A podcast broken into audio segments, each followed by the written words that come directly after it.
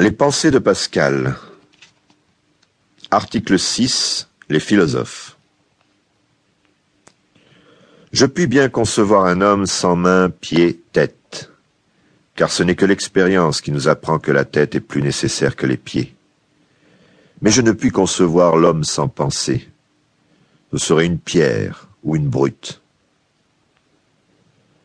La machine d'arithmétique fait des effets qui approchent plus de la pensée que tout ce que font les animaux. Mais elle ne fait rien qui puisse faire dire qu'elle a de la volonté, comme les animaux. L'histoire du brochet et de la grenouille de Liancourt, ils le font toujours et jamais autrement, ni autre chose d'esprit. Si un animal faisait par esprit ce qu'il fait par instinct, et s'il parlait par esprit ce qu'il parle par instinct, pour la chasse, et pour avertir ses camarades que la proie est trouvée au perdu. Il parlerait bien aussi pour des choses où il a plus d'affection, comme pour dire Rongez cette corde qui me blesse et où je ne puis atteindre. Le bec du perroquet qui les suit, quoiqu'il soit net. Instinct et raison marquent de deux natures. La raison nous commande bien plus impérieusement qu'un maître, car en désobéissant à l'un, on est malheureux, et en désobéissant à l'autre, on est un sot. Penser fait la grandeur de l'homme. L'homme n'est qu'un roseau, le plus faible de la nature, mais c'est un roseau pensant. Il ne faut pas que l'univers entier s'arme pour l'écraser. Une vapeur, une goutte d'eau, suffit pour le tuer.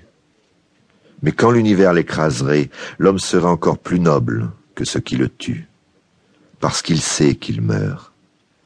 Et l'avantage que l'univers a sur lui, l'univers n'en sait rien. Toute notre dignité consiste donc en la pensée. C'est de là qu'il faut nous relever, et non de l'espace et de la durée que nous ne saurions remplir. Travaillons donc à bien penser, voilà le principe de la morale. Roseau pensant.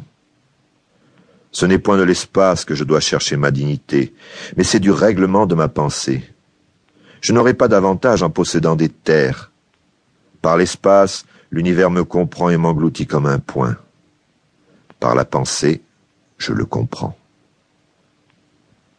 Immatérialité de l'âme. Les philosophes qui ont dompté leur passion quelle matière l'a pu faire? Stoïque. Il conclut qu'on peut toujours ce qu'on peut quelquefois, et que puisque le désir de la gloire fait bien faire à ceux qui possèdent quelque chose, les autres le pourront bien aussi. Ce sont des mouvements fiévreux que la santé ne peut imiter.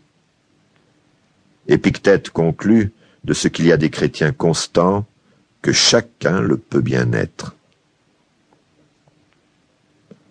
Ces grands efforts d'esprit où l'âme touche quelquefois sont choses où elle ne se tient pas. Elle y saute seulement, non comme sur le trône pour toujours, mais pour un instant seulement. Ce que peut la vertu d'un homme ne se doit pas mesurer par ses efforts, mais par son ordinaire.